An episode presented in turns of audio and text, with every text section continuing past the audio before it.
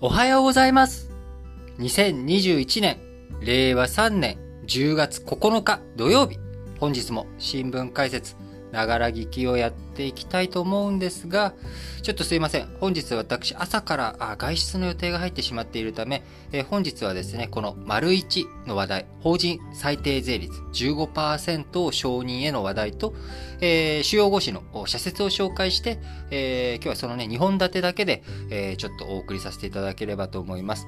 えー、まず、法人最低税率15%の話題ですが、えー、こちらですね、えー、OECD、えー、まあ、先進国クラブと言われる経済、えー、協力開発機構 OECD 加盟国と、まあ、それを含む約合計で140カ国地域で、えー、最終調整をしておりました。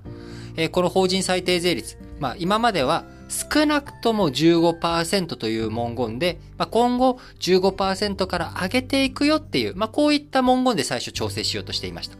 で、これに対して、えー、イギリスのお隣、アイルランド、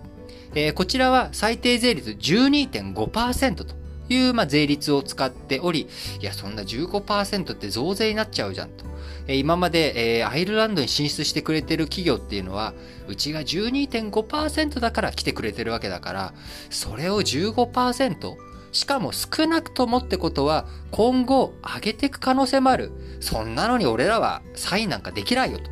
いう、まあ、こういった姿勢をアイルランド見せていたわけなんですが、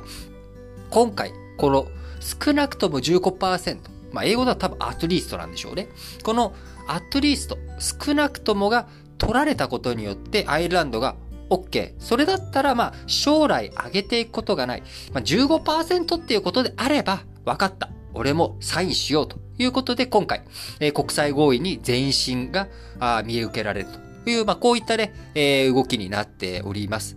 え本当にこの国際社会において、えー、まあ、国際社会に限りませんけれども、契約書、この契約書の文言一つ、これがね、やっぱ重要な意味を持つっていうことなんですよね。えー、僕らからしたら少なくとも15%も15%も一緒じゃん15%ってことは今回。ただ、それが今後どうなるか。少なくともと入れられて、それに僕らも反抗しちゃったってことは、アイランドを押したとしたら、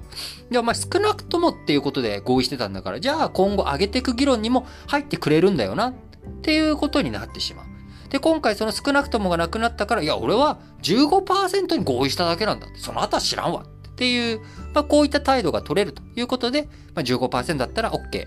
えー、それだったら反抗そうと。合意しようという、まあこういった動きになっております。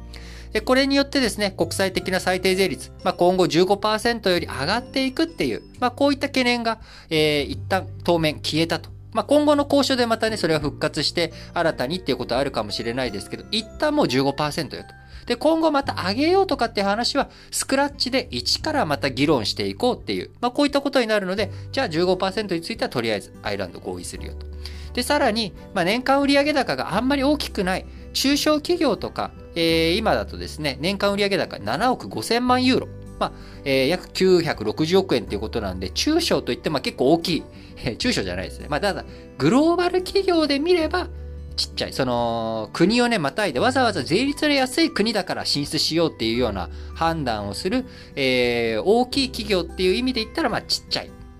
グローバル企業としてはちっちゃい、ところについてはですね、この15%ルール、えー、適用しなくてもいいということになったので、まあ、それだったらアイランド12.5%維持しつつ、それを超えてる企業だけ15%にするっていうことだったら、OK、それだったら合意しようという話になっているということです。えー、ね、8日に開かれた3カ国の事務レ事務レベル会合で合意文書まとめていっており、えー、この後、閣僚レベルで、えー、13日、えー、アメリカで開かれる G20 の財務省中央銀行総裁会議、こちらで最終合意を目指していくということになります。